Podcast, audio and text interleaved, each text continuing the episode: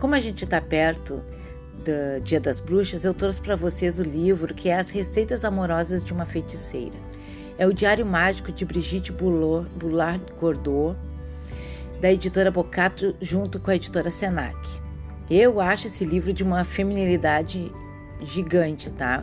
Porque toda mulher, a gente sabe, é um pouco bruxa e cozinheira.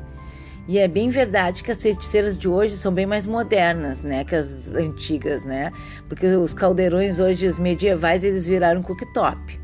Mas ela tá bem lá dentro. E às vezes a gente nem percebe que as nossas colheres de pau, as panelas de ferro, o fogo, a nossa intuição é ela fazendo as nossas poções mágicas e cada, e cada uma com as suas particularidades e magia que acabam surpreendendo as pessoas que estão ao nosso redor.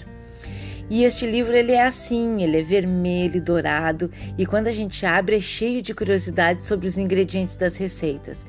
E as folhas, bah, cada página ela é envelhecida, parece que a gente abriu um livro antigo e raro com as suas receitas de feitiços de amor, de ervas medicinais para saúde, para atender todos os tipos de situações. Ele parece um grimório, sabe? Aquelas coleções medievais de feitiços e rituais e encantamentos mágicos. Ele é bem assim. Uh, o livro ele é dividido em sete capítulos. As receitas vão desde as ervas e aperitivos, passando por saladas, sopas, carnes, peixes, sobremesas, compotas e finaliza com bebidas e poções. Todas as receitas têm flores ou frutos. Na receita, ela coloca a palavra ingredientes, tá? Ela virou compras e colheitas. E o modo de fazer transformou-se em no caldeirão.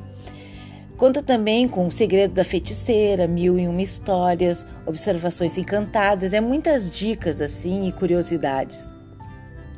Tem um glossário de técnicas culinárias do dia a dia, de como reduzir, marinar, flambar, entre as outras coisas. E a autora Brigitte Boulard Cordot, ela é mais conhecida como BBC. Nasceu na Normandia, mas mora na França desde pequena.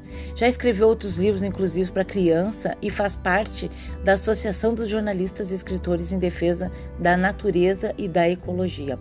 Ela recebeu o Prêmio Literário de Gastronomia, que é o Antonin Carême, em 2009, pelo livro Meus Segredos de Feiticeira.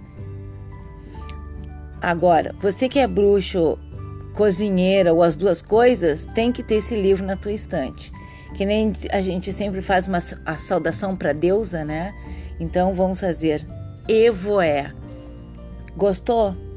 Então curte lá, arroba Fafepa e no YouTube Fabulosa Alfabete. Até! Tchau!